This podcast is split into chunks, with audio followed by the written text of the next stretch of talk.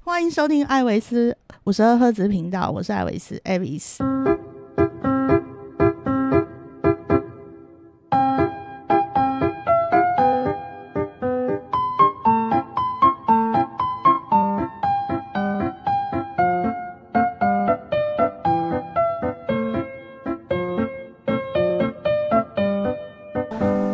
好，欢迎大家收听这一集，我们要延续上一集的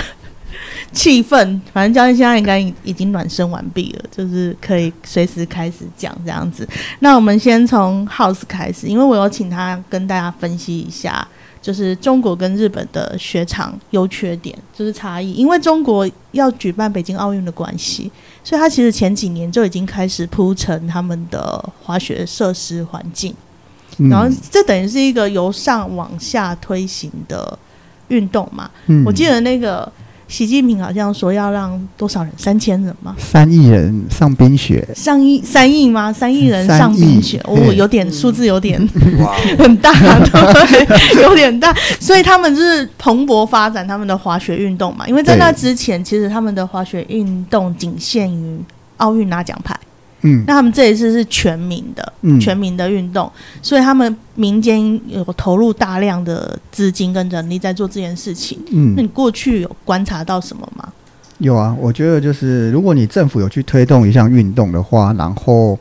又在奥运上面、冬奥上面有一些成绩的话，我觉得带起来的民众他们会愿意去做这样的一件事情。嗯，就像早期台湾打棒球一样，哦就是它会风行。那就是在大陆那边，他们在推这个冰雪活动，所以就导致说你每一个雪场都有政府的补助，所以每一个雪场像以前环境不好，他们就会把硬体设备去调整。对，但是相对来讲啊，滑的人多之后，被割韭菜就多嘛。你哎我也必须 讲实话，怎么跳 这么快？没有，这样没有，因为他必须必须割韭菜之后，才有更大的经费把雪场弄得更好。我的意思就是说，啊就是鸡生蛋，蛋生鸡嘛。那他们的配备就会越来越完整，然后完整到你去这个雪场，你好像也不用去担心什么，它就一个度假村包在里面。嗯对你从下机场，然后有车把你载进去，你也可以在那雪场里面买到雪具，在那雪场里面吃到不同的餐厅。嗯对，然后在那里面，你就是王子，像你住王子，你那一天不滑王子里面也有其他的泡温泉啊什么的活动。嗯那相对日本的话，你可能还要再到市区去。对它像度假村的选择比较少，嗯，对它那边就会硬体就会比日本比起来周全一点。嗯，这个模式就是呃，在很久很久很久以前呢，嗯， 在很久以前呢，呃，就是我小时候呢，然后我去参加 过日本呢办的那个滑雪的业界的活动，那、嗯那时候有邀请中国的那个厂商来日本，嗯就是他要推广嘛，希望说推广中国滑雪。那个时候中国还没有要办冬奥这件事情，嗯，所以那时候的厂商来的时候，他们看完整个日本的滑雪流程，他们就是说，他们的确觉得日在日本滑雪就是一个度假的活动。嗯，那那时候在中国呢，他们滑雪比较像是选手训练，嗯他们的雪场环境只要能够训练选手就好了，对，很像那种当兵的感觉，很像对对卡丁碰碰车，雪道都是固定，你只要把那个啊技术练好，你不用对对扛，对不用多漂亮的雪嗯道，不需要考驾。照的概念。对对对对对，他们的选手都是重复练习。那那时候中国的那个那个大爷跟我讲这样子，嗯然后就说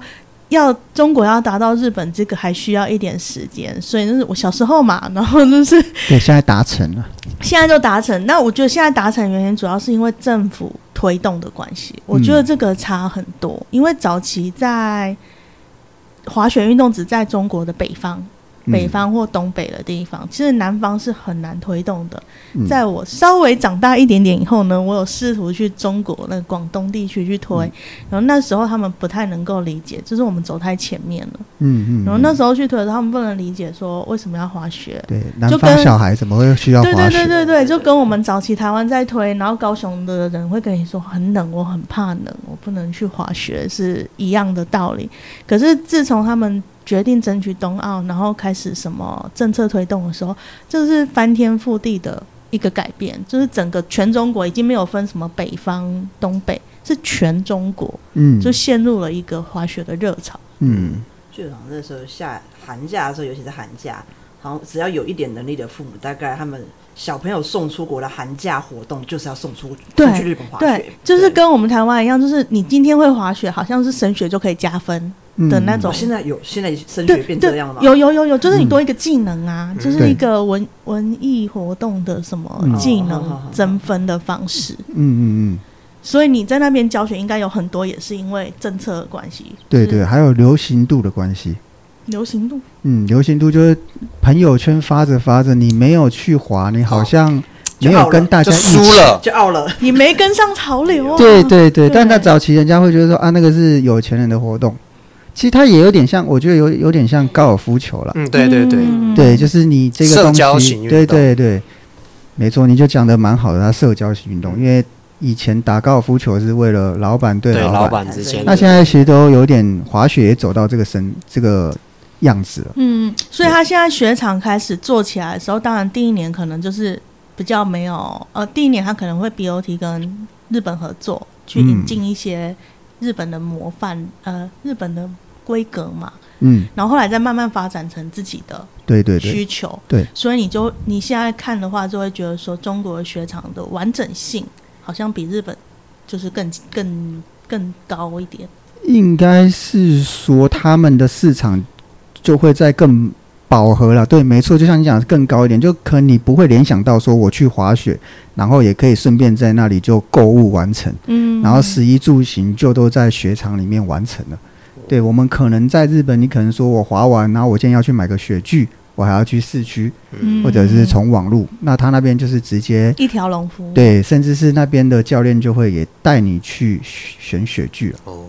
哦这，样哦很有方抽便吗这个这个呃，当这个呃， package 的 天下没有白吃的午餐嘛，对。对对，所以就是这样子，他们现在的发展嗯就是几乎都是一条它是龙，而我且可觉得是一以，个很完整的滑雪生态嗯、。嗯然后可它是嗯他们好像比较严格，对不对？就是他们教练教学的部分，就是每个雪场有自己专属的教练，你是不能够私教的。呃，对，如果你的严格是这部分是应该是说，因为他们花那么多的经费在度假村，他会希望来的客人都是使用度假村的教练。嗯，那他譬如他找两百个学生来当教练，那你都都是初学就给他们的学生教就好，那他们才会赚钱嘛。嗯那我们这些从外面去的教练来讲，如果你要在那边合法的教，你就要有点像交保护费。加入俱乐加入部，对嗯你加入俱乐部，然后有就是缴了蛮多钱才有办法在那边对，在那边教。那嗯有一些人会觉得我缴了那么多钱，我对我来讲不划算没，办法回本，那他们就会有一点像现在讲的那种黑黑教练。嗯，那偏偏偏偏就是黑教练的程度比较好一 点，所以相对来讲，学生就会铤而走险，说哦，我宁可找黑教练。对，因为我觉得黑教练教的比较晚，因为黑教练做很久了嘛。是嗯，对他会觉得我自己就有办法去，我自己办法对啊招生。对啊，何必对要靠缴那么多钱给那个滑雪场？嗯那不过对岸那边确实是真的是抽的是蛮多的啦。就是你是说雪场跟呃跟对教练的抽成，嗯，如果但你是要他不合会法分教练等级去抽成吗？还是一律不会，就是以你要在这里教，那你可能就要有我们的臂章或者是背心。哦哦，那你你今天譬如说你的学费差不多一半都是在买他那个背心，哦哎、啊一天缴一次，他也不能买断，哦每天真的哦缴，对，哇，他这样很收费很精确，很精确。而而且到你每一笔，而且他哎还需有一些是还需要你前一天要报名，你没有，你当天马上有学生，他不给你教，就是严格在这里啦。对所以日本现在还是还蛮 freestyle 的，对，但我觉得日本蛮佛心，是因为你教练把学生带去，他们他们感激只有你雪票钱，对不对对啊。嗯但是因为，但是对岸这么做也，我觉得也蛮正常的啦。嗯，我啊因我为以他们的市场手段，本来我就觉得是这样。正嗯常，就是说雪场他有权利去规范，就是呃教学的这个部分，嗯他们有那个权利去定规则啦。嗯嗯，那日本只是没有在这方面定严厉的规则而已，嗯，就是比对，较自由一点。对对。但是对如果你去美加，它可能也是有不同的规则，或者纽西兰也是啊是是，纽西兰好像也不能私交，嗯好像也对听说也不行对嗯所以就是你要尊重每个雪场的那个规范，嗯应该是这样子比较。对，比较所以就稳是当看日本什么时候有想起这件事情。 对希望就是每年都听说他们要想起这件事情，对，但是他们又怕对，想起来的时候又客源又少，因为其实我觉得日本他们蛮投入蛮多在雪场上的啦，嗯，所以他们如果再去做设这样的规则的话，去的人变少，我觉得他们也不愿意这样。就不不是很划算。嗯，对，然后而且其实中国其实很多地方它还是没有雪嘛，所以他们嗯跟台湾一样也有发展那个室内滑雪节的这对个啊部，对分，啊，可是他们的规模都是不得了的那一种。就是蛮完善的。像在中国那边的有分嘛，旱雪就是那种很像金针菇那种，嗯，然后跟人造雪的室内滑雪场。对，对，然后他们的策略就是，我只要盖一个新的，那一个就是亚洲最大的。譬如说，他们广州、成都在盖的时候说成都是亚洲最大，然后另外接一个下都要来超越它。对广州在盖就说现在是亚洲最大，然后现在在等下一个是深圳嘛，嗯然后跟上海他嘛，又要盖中国最大哎对对这样对对子就越盖越大。但我觉得蛮好的，就蛮适合一些有钱有闲的可以去训练啊嗯，对对对，所以汗雪跟那个滑雪机滑起来差异是，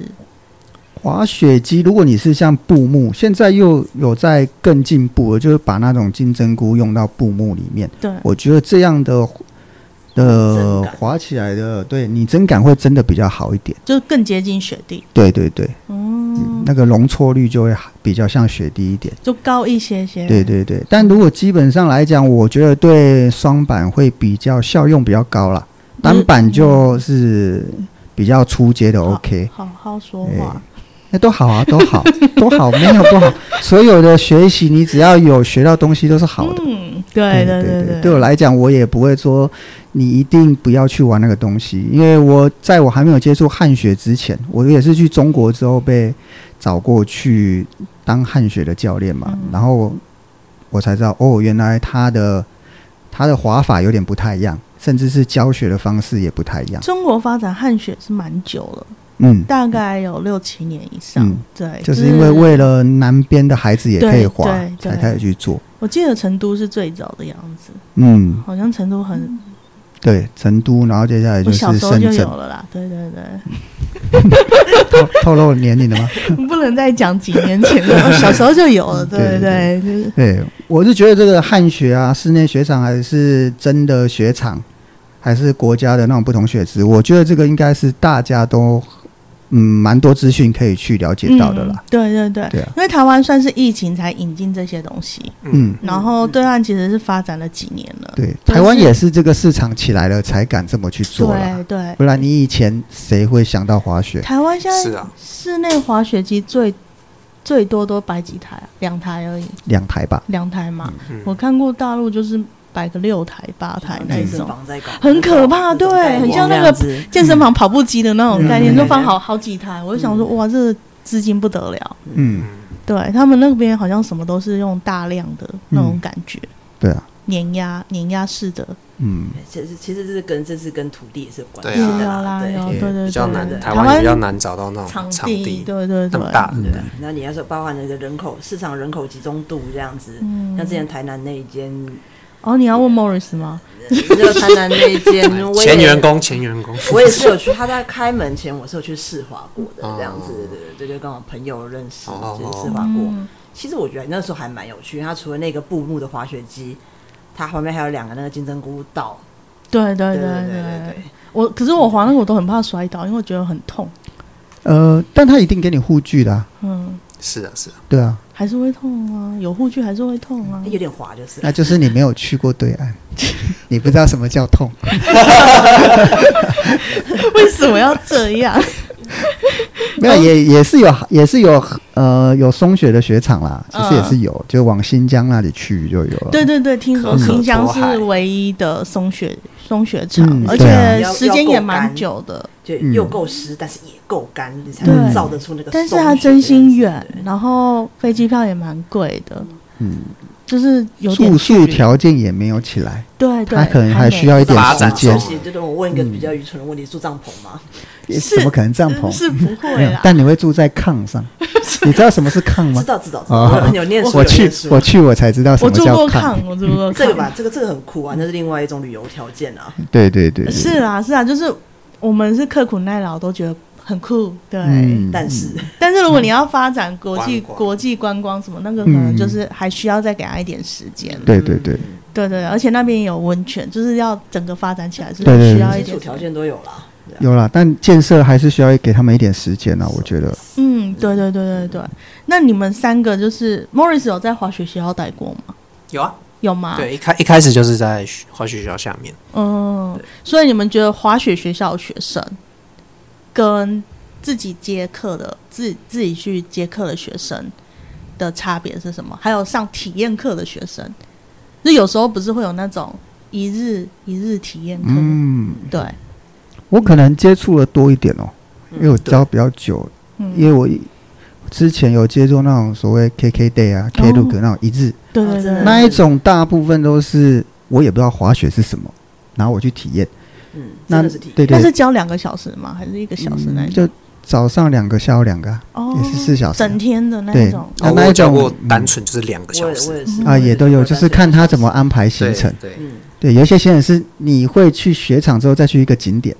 那你可能就两个小时。那有一些是他今天就是给你体验滑雪，那对你要怎么教啊？就是两个小时，两小时就是一就样啊，装其实备也差不装多备。让他两个小时让他可以从山上滑下来，开心就结束了。你还可以两个就是让他，其实最主要基本上是让他哦你是知道怎么一种穿传装播备的，啊，对啊，然后到他可以从一点点坡度有一种滑行感，我觉得体验是这样子，嗯，对，让他觉得很安全的去做到一个滑雪的动作，主要以不会受伤为 主。嗯，主要以拍得到影片为主，对哦就对对，是你要那是拍女照生的角度，对没错，所以完美嗯这，种是体验课的。让他可对以对分享对给他朋友说：“你看我会滑雪了。”那这样子如果是学校派给你们的嘞？学校派的就比较是有一点点目的是要来滑雪，但是他不知道找哪个教练好，嗯哼，他就哎、这个学校有名，还是他刷就是脸书什么哎、刚好看到广告，然后也有这个意愿去，然后再由教练自己搭配。所以这个学生会比较认真嘛，就是你们要比较会认真的教他。学生会比较认真一点啦，嗯，对，跟这个体验的不一样。对他一定是因为他是有备而来嘛，他就是这一趟就是要来，只是他还在搜寻当中，所以他并没有很明确的能去了解到他要什么，但是他就是要他就确定他滑要雪滑雪，对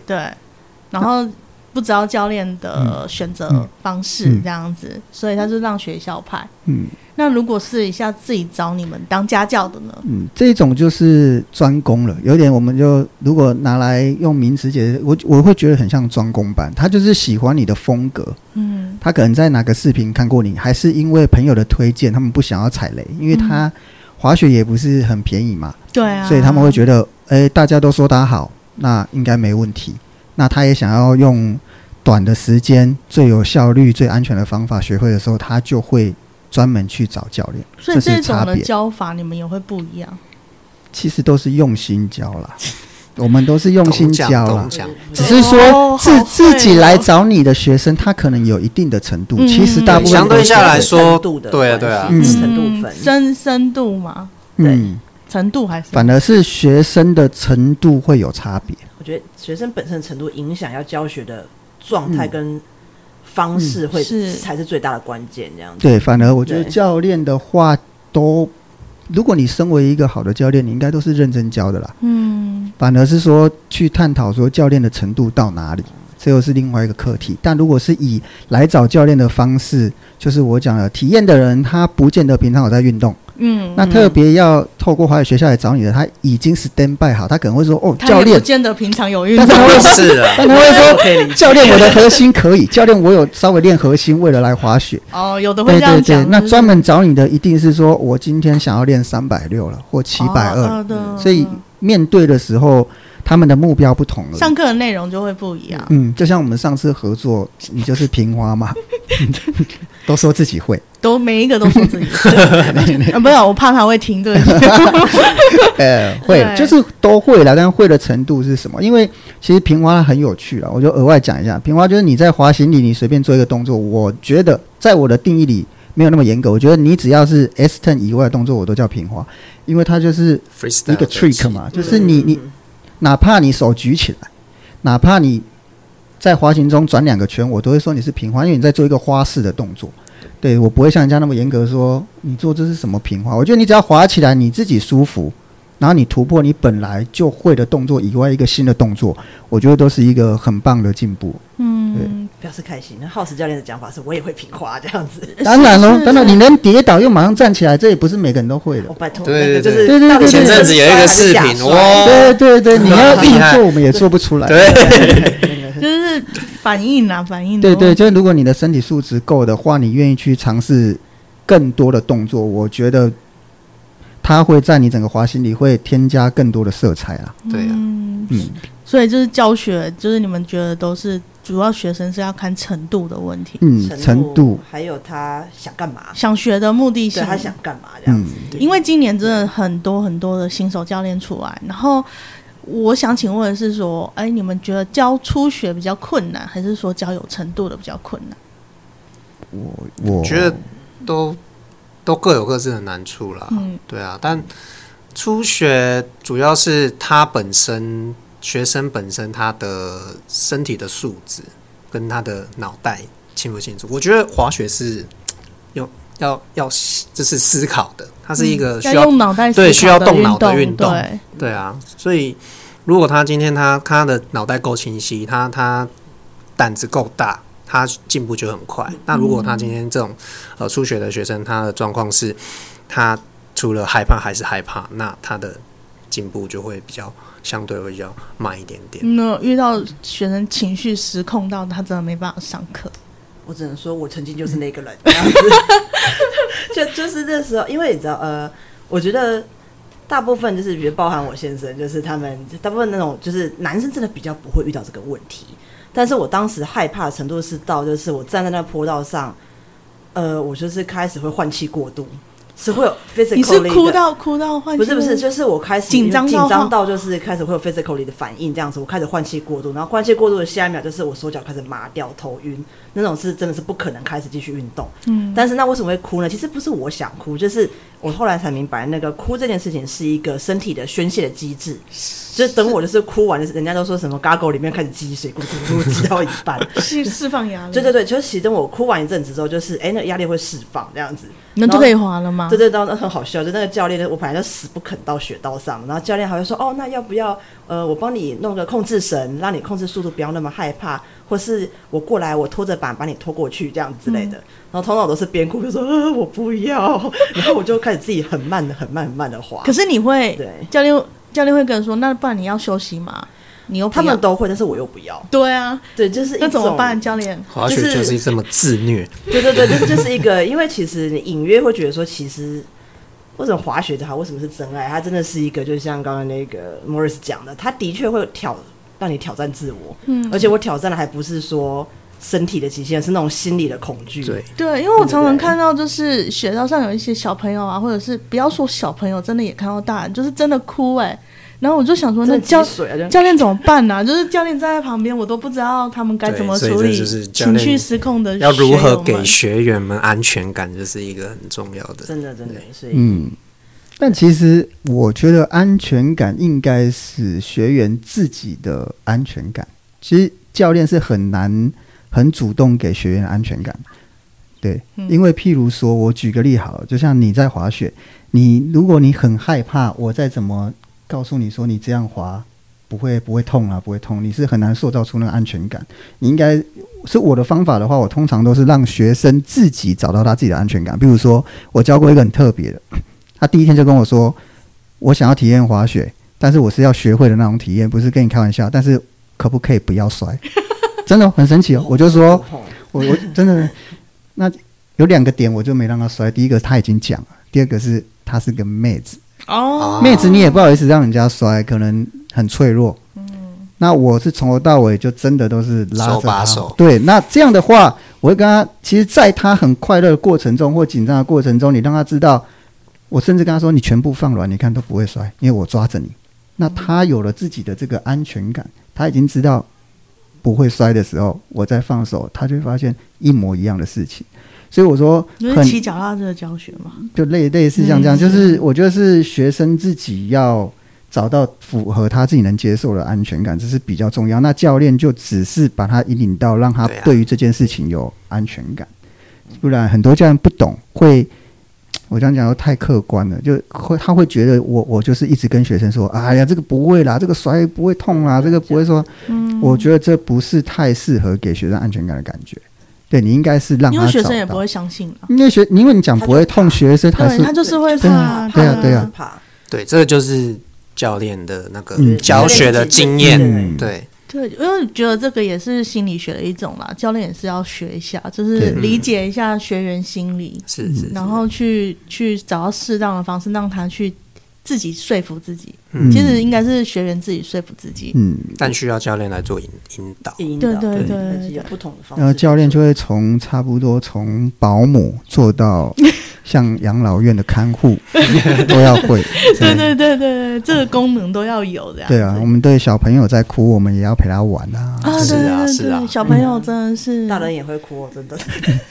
对那你们一定都有遇过那种一整家人的、啊，就是那种老中青这样子，一起上课老不要不嘛要老中青，老中儿、老中幼三代一起上课这种事情。嗯，嗯，对，然后每次你都以为就是哦，你以为中的那一个好像就比较应该 OK 一点哦，状况少一点这样子，或者是右的那个，也许小孩子都学得快，比较不怕。对，然后最后就不知道为什么那爷爷滑得特别厉害，对，然后妈妈在地上哭，或是小孩子就不动了这样子， 小朋友可能是比较累了就不动，他们应该是累了都不动。嗯，或者嗯类或者是耍脾气，对对对对对，对啊，或者小孩有时候有时候小孩的状况就是，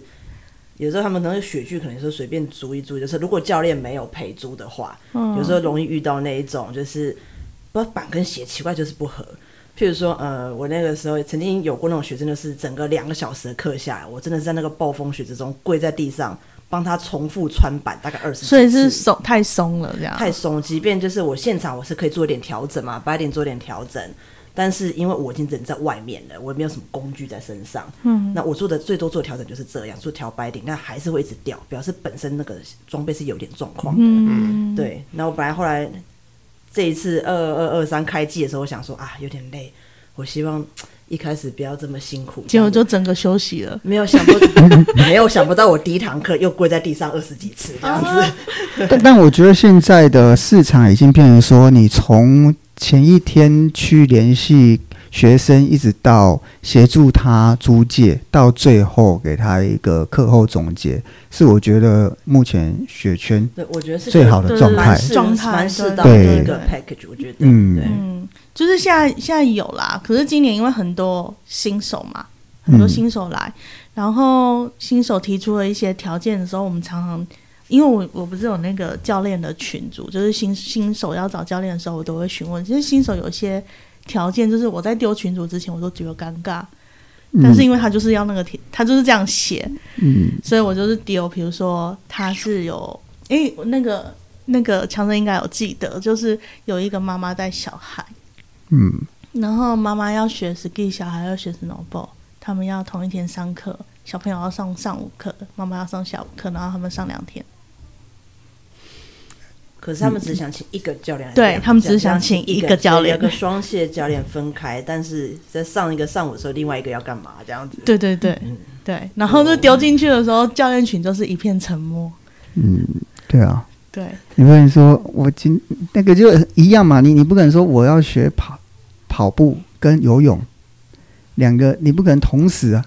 对啊，对啊，我觉得是他们可能不太了解说，是两件不同的事。对对， 她其实 老公是滑雪教练，哦，那我我会其实其实我觉得蛮有趣的啦。我会跟他说，如果你不介意的话，我都是一起用双板胶。你硬要破解它，也是上有政策，下有对策，对啊只是说他可能没有办法得到更精准的教学而已。因为有一些人他真的会觉得教练的费用比较高，是啊，他可能跟朋友一起上课，然后一一个就想学 snowboard，一个就想学 ski，他也就是问说，那教练可不可以同时教？我就说没有办法，啊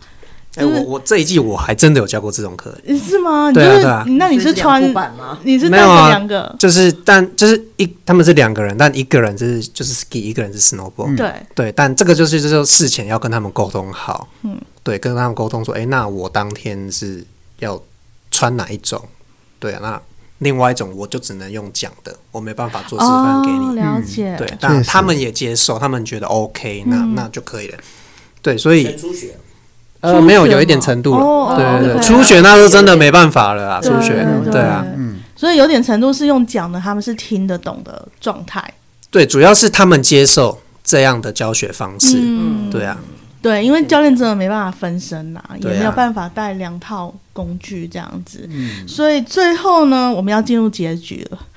结论， 我们要进入结论了哈。所以要请那个 Morris 先来跟我们讲一下，就是你觉得汤泽跟白马这两个雪场的差异性，那你要怎么推荐学友？如果是如果他今年想要加入滑雪初学来讲的嗯话，你会推荐哪边？哦，呃，以初学来说的话，其实因为汤越后汤泽区跟白马区啊，都是大的滑雪区，它有大大小小的雪场，都是都是汤泽区有十几个，白马区有十个，其实都可以在这里面找到适合初学者，就是他们的地形变化其实都很多，但他们的差异性，我觉得最大最大的差异性是在于交通。汤泽交通真的是可能可以算是全日本交通最方几便几乎的是最好的，对从东京搭新干线九十分钟就可以直达。但白马区的话，就是最快最快，你要就是从东京到。呃，最快的方法就是先搭新干线，再转巴士，再不然就是你要搭直达的巴士，其实都还蛮，就是算起来时间都还蛮久的。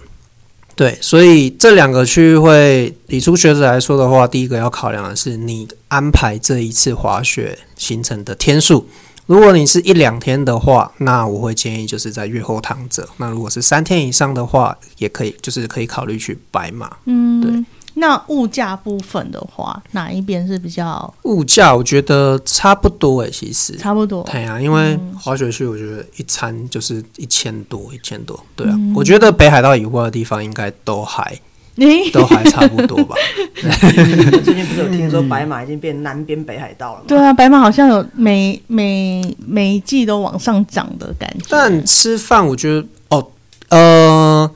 如果要这样比起来的话，白马是是比汤泽贵一点，吃饭的部分，对不对？有一些比较好一点点的，比如说像烧肉的话，白马会比较贵一点点，但一般拉面其实也差不多啊，都是一千、一千、一千二、一千三那边。嗯，了解。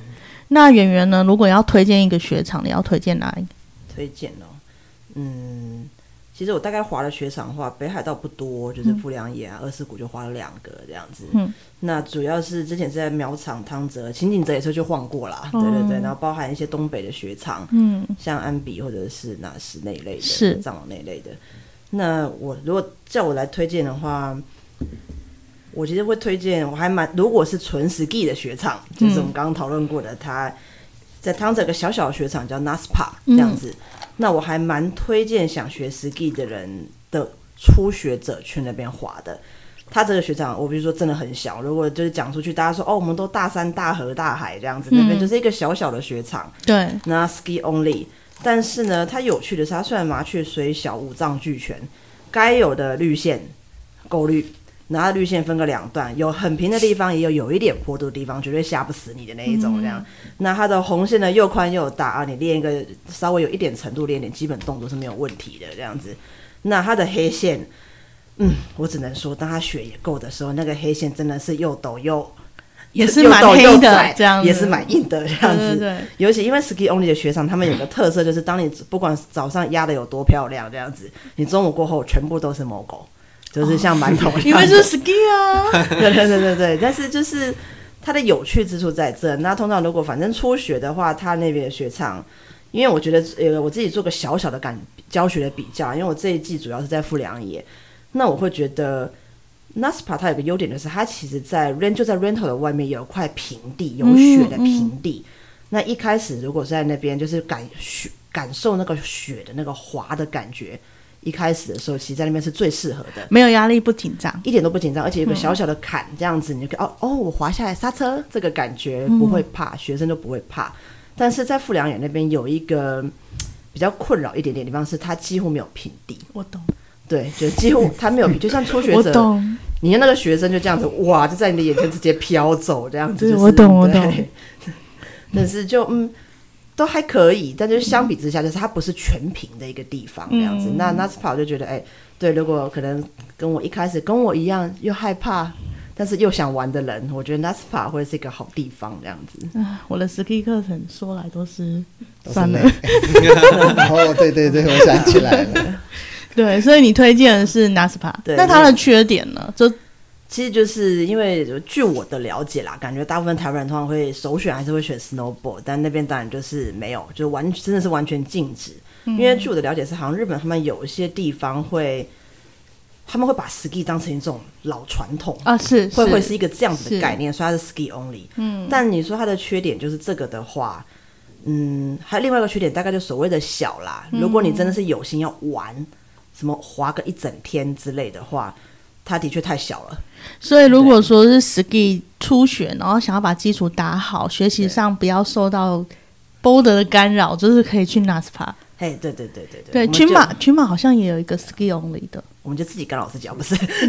对对，群马群马县好像也有 一个 ski, 啊群马那边有一有一个个啊就是米菲兔的那一个雪场也是 ski only 的，哦，这么可爱，还是对那对种对米菲兔对的，米菲兔这样子的对啊那一个。好，来 House 推荐一下中国的雪场跟日本的雪场各一个。 哦，中国的话我是蛮，中国的话我是蛮推。如果真的硬要比的话，我会蛮推可可托海的。哦，对，因为刚刚第一看不个上大名鼎没鼎，有传说没有没中，有传说中，骑马滑雪， 对对对，那这个就周边是可以骑这就马好的吸。对，对我先讲说它的优点就是风景真的很棒，然后各种地形其实也都有，嗯，对，会让我觉得比较像日本。嗯如果嗯硬要要讲起来的话，但它后面又有去推和睦嘛，那和睦那个时候我去的时候已经关了，比较可惜、嗯啊，我今年又没有去，所以。我要推会推克托海，那它的缺点就是因为它每一天去滑，你要么就住上面，但相对来讲你住山上就比较贵。但对你住山下的时候，如果它下雪，你就上不去。哦那偏偏就是下雪才好 滑，嗯，嗯，对。所以你要赌，对不对？如果住山下的话，对就所以要有赌一。些人就会说，OK，我发现后面都会连续下雪，他就会去住山上，但是成本相对的高，然后没有东西吃，多高？多高？成本哦，哦，一那个晚个上随便喊价的，你看那个有人为了不离开雪场，如啊果你有注意当时的新闻，是赖在雪具大厅不走的，啊他们就打地铺，就是我就不走啊，你把我搬走啊，当一百两百个人都这样做的时候，好可哦雪怕场也没办法，啊，对，所以就是有点来硬的啦。嗯，嗯所以没有餐厅，什么上面都没有。就只有一家餐厅。我听他们讲，就是你上去就要准备好泡面，真的是对你等一下就是住在雪场里，你只能去赌这个，就为了滑上好雪。所以他如果真的下雪，你也下不了山。嗯，对，可以这么说，因为他上去就是车子就要走那个山道嘛，然后后面说哦要开发一个可以上缆车、啊、上山的缆车，但因为我没有回去，我不晓得现在发展怎么样。但我是觉得说，如果不去讲环境的话，这个雪场我觉得可以，但是如果周边的配套，可能还是需要给他一点时间，再去把它规划更好一因点为。它的面积好像也蛮大的，嗯，也很大。对，对就嗯是可以媲美欧洲的那种面积、所以我觉得，如果真的想要去对岸看看的话，确实是可以把可可托海列入一个选择的行列，因为就像刚刚莫瑞提到，他也可以骑马滑雪，他会找一个小山丘嗯，可以去体验。那你看，你骑马背着雪板，就有那一种感觉，超那吸 feel 就引不一人样的， 对对对帅一气听我就想去。演古古装片对的感对对觉。对对，有就有哪一种比较特殊的感觉啦，这个是这个部分。但当然是限于，但我可尔托海我虽然会推，但是我是推荐你一定要有一定的基础的滑行能力。哦，因为它是粉雪的关系嘛。嗯，因为它的种类众多，如果嗯你都不会滑，其实推哪个雪场对都你来讲都一在样，都是在山脚下的对绿线。对对对，所以我今天是以这样考 量，所以我我丢出这个雪场，我是说，如果你已经每一个雪场都滑过了，你想要选一个比较特别的风情。好像那边有一种西域风情嘛，你可以去那边吃。大那盘鸡哦，对呀、对呀、那个我觉得很酷啊。然后那边都是迪丽热巴，你知道 吗？呃，然后很多哦都是迪丽都是迪丽热哦哇巴。我讲这个，你们就会忘记我刚才在讲滑雪，对我吧？们在 马推荐上安雪排场下一季，不是要推荐雪场我们要吗？推荐雪场对。对对对，所以我我 前是面讲那说么，多对干对嘛对。呢？那如果是日本的话，我会以一个，因为日本的话，我就会推 Kilolo。因为它是我目前觉得，就是你从初学到高阶，它是很清楚的每一个雪道，会让教练甚至是学员很清楚的知道他可以练到什么的，它是很明确的。你是说雪道的设计？设计嗯、学到的设计蛮好的，嗯然后再加上你家庭式去的话，它有那种专门带小朋友的，你就可以放心把你的小朋友交给学校，然后大人去划他的。对他之前是疫情之前是小朋友从早上送过去到中午吃饭，有人打理到下课去接他。但疫情的时候，因为人员不足，他们中午就爸妈自己要带去吃饭。但我相信明年应该又会回归之明前嗯明这年样啊应了。该人手会补啦。对对对对对对，所以我会觉得是家庭式的可以选 Kiroro 为第一站。对，那如果是情侣的话，我会觉得北海道你如果住市区，就周边啊、首道这种小雪场啊、札幌国际这个可以做第一线。那 Kiroro 我蛮推的，但它的最大的问题就在于是它。你要，如果你想要吃东西，你就只能吃那里面的。它下山就相对有点麻烦。对，要有交通工嗯具。对，那几乎那边又没有什么交通工具，你只能提早订好车，那就相对来讲成本就比较高。嗯，对，那不过它现在已经属于啊，它有一部分是 club 克拉妹之后，对可能但克拉妹也有它吸引人的地方啦，就你就无脑的去嗯，滑雪，花钱就从教练到吃饭到住宿，整的都包好，又是星宇航空，我觉得可能会适合，就什么都不知道，我也不想要再特别去想要放松安排了啦单对，纯去放松度假了，纯放松。嗯纯嗯放，那你可能松滑一滑之后，你才发现，我可能需要进阶的教练的时候，才开始去与我们这些教练去做接洽，这样子。嗯嗯，对对，所以这就是你们各自推荐的嗯学长但嗯我可以学插个话吗？其实可以我是，我觉得如果大部分的学友在选雪场的时候，除非你会滑，不然基本上我觉得很多雪场不用特别去挑人很多的、很有名的，嗯，嗯真的因为你真的你真的你只会滑绿线的话， 其实不那要一条就嗯对，不需要浪费那么多的成本。对其实我觉得会滑以后，你到一个新的雪场，你全部的雪道滑过以后，你还是会固定在某某几条，你也嗯不会说我每天都去逛全部的雪道。嗯嗯，因为有东西要练嘛。对啊，就对啊是你滑一滑，你全部的雪道滑过，你哎，我逛过这个雪场了，那剩下来还是在练自己的动作。嗯，是是的，对啊就，像那个什么，刚刚那个 Morris 他的那个汤泽，其实汤泽我除了 NASPA 之外，我其实我个人还蛮推那个演员的，哦，对，因为演员他真的是一个，我觉得哦哇，他的黑线也是有点有他的感觉这样子。岩原今年呃二二二三年的雪季也名声也蛮大的，对他，因为他是我觉得我，因为我自己是假日自己休假去滑过那么一次，嗯， 那我就觉得他呃，我相信他是一个轻初学者的好雪场，因为他的绿线真的是又宽又就是大一这个样子。最适合初学者对对的对，当者区，对对对，而且它是又一个练练功天堂，对不要再但是推 了。真的不要再推了，因为为什么？对，因为大家都很怕人太多了。现在现在基本上基本上对我可以基理解，我可以理解，因为那时候我是礼拜六去嗯，我就哦，这是一个障碍赛的概念，而且那一这样子那个雪场又有很多日本的学校，嗯哦他们会带自己的学对，生会会有大型的学学校的嗯学生在那边，理解，对，对。可是今年听说日本雪场都是讲台语啊，活动啊台台语吗？对啊，都讲台语的感觉啊。可是明年才会有其他地方的学友陆续出现啊啊，。三了好不好？对，因为今年今年就是台台湾湾方先便开嘛嘛，对啊先开，哎所以去日台本湾人方蛮便多的是。真的太方便了。是的。对，好，那最后请各位教练分享一下说下一个雪季你们有什么计划嘞？Morris，下一个雪季在呃，因为地点在白马。嗯，决定在白马。啊对，这他、样为什么会在白马？因为跟那个老板配合一间民宿，是所以下一季会主要以民宿带那个包栋民宿来做一个推销，哦了对，解。民宿住宿接交呃交通的接送。加上教学，哦以这样一个、也是一条龙。的服务对对对，的慢慢的，我觉得未来应该都会慢慢的推向这种一条龙的服务为主。嗯，对所以在白马的部分，对对嗯对， OK，演员呢？哦，我吗？希望可以滑雪。是，对对，其实现在就主要就是以先以休养为主啦。虽然说大家都说医生都说半年就可以，但是先看看吧。嗯至少我是、我自己的感觉，以目前恢复进度大概是要可能要快一年。嗯，那如果以受伤跟动手术日期来算，大概也要到明年初了这样子。我就是看能不能赶上寂寞而已。对对对，就明年初，希望当然季中的时候就可以去了，这样子。对对对对，对对，对教练要保重身 体。真的，大家都要保重身体。对，来 House 呢？嗯，我也是呃，跟之前一样，就是主要在于各个阶层的教学。那之前是没有特别去碰一些住宿啊，还是餐厅或什么的，嗯就纯粹就是一个教练。那今年的团队又跟其他人结合，我们就还有一些比较高档餐厅，哦，对，有点像人家高尔夫球俱乐部这样，我们会比较营运到像让学生好像加入了这个俱乐部一样。嗯，对，它啊除了有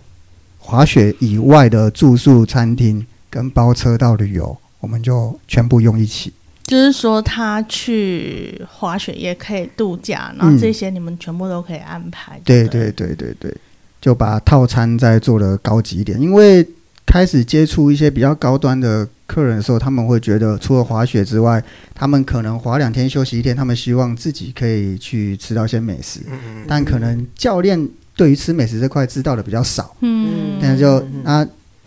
客人可能会觉得，学生可能会说，那我也不知道问谁。嗯那我们既然学生有这个需求，我们就整套帮他弄好，甚至是他们住高级酒店的话，我们也会有管家，哦这样会做比较高阶的。所以服务的区域是在哪一边？就今年应该主要就是以留寿都、二世谷跟 Kilolo 这个部分啊，嗯如果是富良野跟新野也是会派过去啦，嗯只是我们今年会主打留寿都。留寿都这一边。嗯，嗯，所以就是你二三二四的雪季，对对对，主要会在那一边，对不嗯对？嗯哦，那另外再讲一下，就是哎，Morris 是主要教 ski 还是什么哦，双七，都都对，教两两种都会。两种都会嘛？圆圆是那个 ski 嘛，嗯然后 House 也是双旗，双旗嘛，嗯对。可是我上次 Q House 是因为他会教平滑嘛，嗯，我想问一下，又来为什么了要吗？又来了 吗？厉害了，又来了。没有啊， 没有 它就是一波个波的学滑久了，当然都会想要变花样，不然无聊嘛。就像你讲的，嗯是啊就是是黑线什么我都顺下了以后，嗯就是你当然会想要一些花样。那帕克的风险有点高嘛，就是跳上去的时候下来不知道会怎么样嘛。嗯真的很帅哦。对，飞上去的时候很帅真的很帅真的很，嗯帅飞上去很帅，落地的时候不好说。对，对嗯，所以平滑相对来讲是安全一些些的东西，所以就开始流行起来。就是今年其实也蛮多影片都是平滑的。嗯那我们社团的其中一个滑雪团，就是也有需要要学平滑的需求，所以才会找那个 House 来。那是想问大家是，想问 House 啦，就是说学平滑的话，就是 Boulder 有没有什么基础功，它是应该要有，它来学会比较快上手。嗯，我觉得平花它是因为比较吸睛，所以它是今年起来，大家从影片看到就会很想要去学。那它如果你要上手，我发现有很多人是他才刚会推坡，他就急着想要学平花。那我觉得也 OK 啦，只是说你的你会的东西教少，练你推坡学是起什来的么少。推坡就是，呃，你可以从这个坡上慢慢的、缓慢的穿着你的单板，就这样把雪推着、推着、推下来。嗯，哦，对，不是吗？就不是，我是怕听众听不懂，哦我这样们专有名词要解释 一下。哦、OK OK，对对，横滑，嗯，其实我觉得啦，就是如果你想要去接触到平滑这一块，你首先就是你一定要会基本的自由的滑行。对，就是你在雪道上，你可以安稳的滑行，你不会是那么容易的摔倒。嗯那你能自己去区分说，哦，这一这一段太高，我没有办法。你要有这样的自我认知。可以自己判别对你呃路不况，，对你不能说你自己也刹不好车，然后你这个路况你也没有把握去滑好，那代表你自身就就像小时候大人会讲的，你走都不会走，你就想要飞。嗯，对对对，那你有一个基本的滑行之后，其实再加上一些些重点给你，你一定都会基本的滑死啊。所以基本上是，如果他可以红线 S turn 的话，他可以去学平滑了是嘛，可以的，就是可以了嗯嘛，，对不吧用到人家说你一定要反脚，因为你可以先练。那你干嘛上课正第一讲天问大家说，大家都会 switch 吧？因为我， 因为你跟我讲你这一次的 学生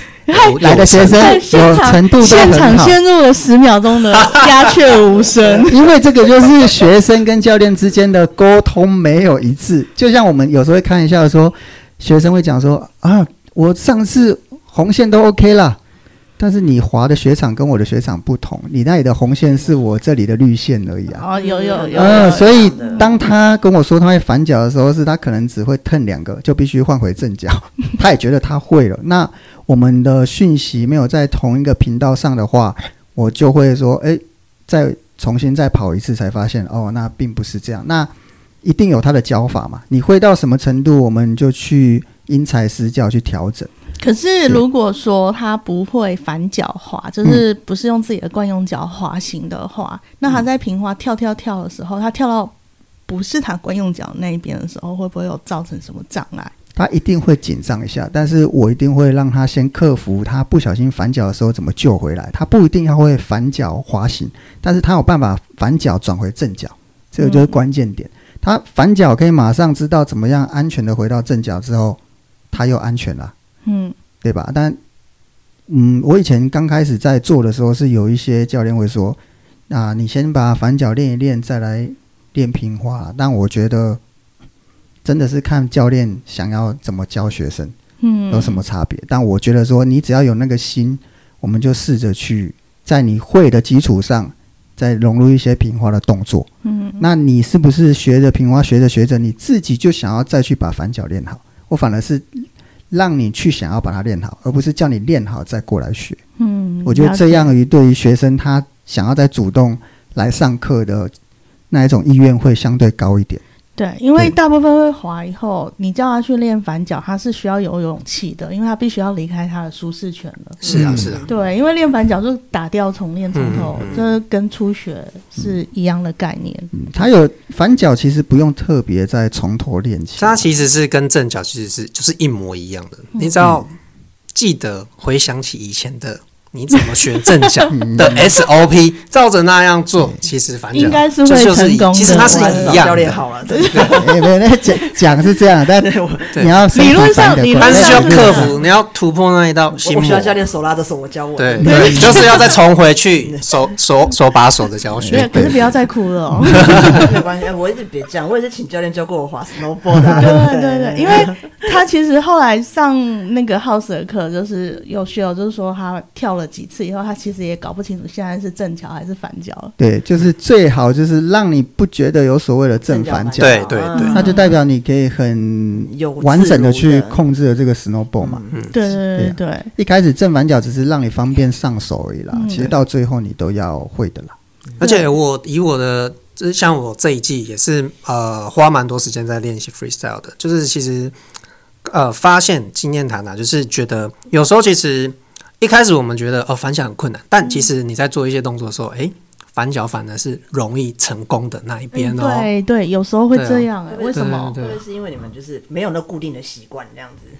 不是因为你可能做一个动作会刚好从反脚换回正脚，对你就觉得好换了。嗯嗯，哦嗯、它是一些动作上的对对对，编排影啊响，嗯对对对，嗯所以就是也欢迎大家挑战一下，就是你确定你真的是有基础红线的时候，就是你红线的，